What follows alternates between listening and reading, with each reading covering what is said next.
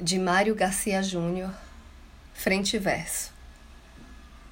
Um é frente, o outro é verso. Um é rente, o outro é imerso. Um é atento, o outro é disperso.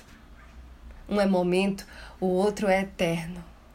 Um é mundo, o outro é universo. Mas estão sempre juntos. Os corações vivem perto, compartilhando poemas, canções e afeto. Eu sou Renata Ettinger e esse é o Quarentena com Poema número 150.